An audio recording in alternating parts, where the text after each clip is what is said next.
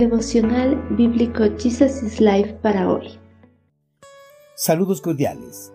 Bienvenidos para continuar en el libro de Isaías capítulo 33. ¿Es apto para morar en el monte alto? Los que son honestos y justos, los que se niegan a obtener ganancias por medio de fraudes, los que se mantienen alejados de los sobornos, los que se niegan a escuchar a los que traman asesinatos, los que cierran los ojos para no ceder ante la tentación de hacer el mal, estos son los que habitarán en las alturas. Las rocas de los montes serán su fortaleza, se les proveerá alimentos y tendrán agua en abundancia. Sus ojos verán al rey en todo su esplendor y verán una tierra que se pierde en la distancia.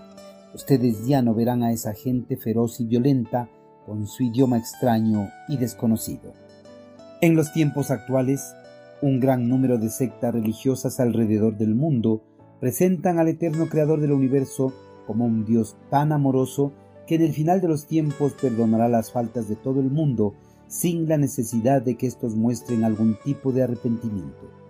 Una parte de esta enseñanza es verdadera, ya que tienen mucha razón al decir que Dios ama a la humanidad. Los ama porque son la corona de su creación.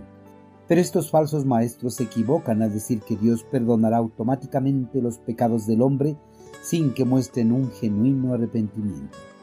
La mente humana no tiene la capacidad para comprender cuán grande e inmenso es el amor de Dios.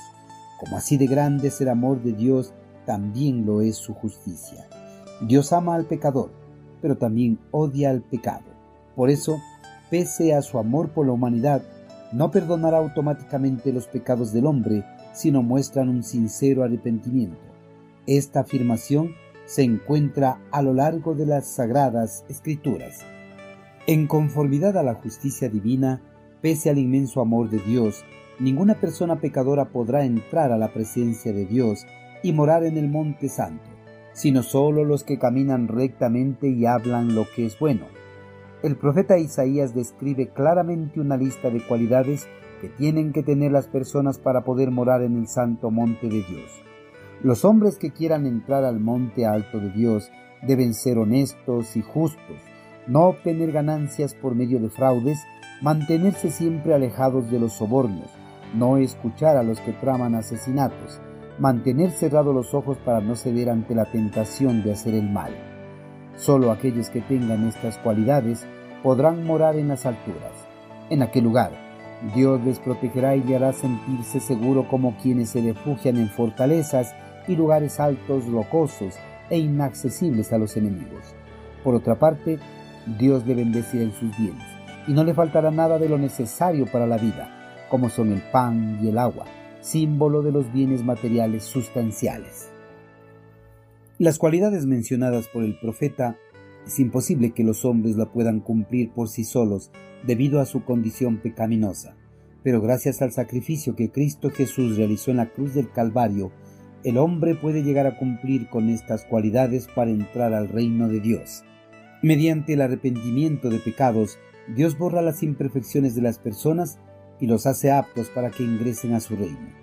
Dios en la cruz de su amado Hijo declara al pecador inocente, santo, recto y perdonado.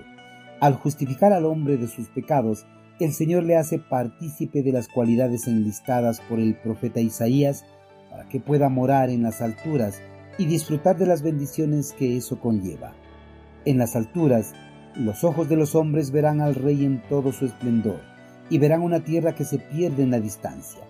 En ese lugar maravilloso ya no verán a los malvados y opresores, ni tampoco tendrán que temer que alguien les lastime.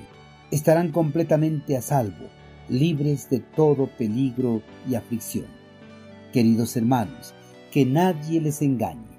Un pecador que no se arrepienta de sus pecados jamás podrá entrar a la presencia de Dios Padre porque su morada es santa y no hay cabida para el pecado. Todo aquel que anhele estar en su presencia debe estar redimido de sus pecados. Esta redención solo se obtiene al aceptar el sacrificio que Cristo Jesús realizó en la cruz del Calvario. Gracias a Cristo, el hombre puede cumplir las demandas de Dios para morar en su presencia. Amigo, ¿usted ya cumple con los requisitos para entrar al reino de Dios Padre? Si usted todavía no los cumple, ¿qué espera? Acérquese hoy mismo a Cristo Jesús con un corazón sincero y arrepentido de sus pecados. Confiese sus faltas y permita que Él borre todos sus pecados y le haga apto para que pueda entrar en su reino.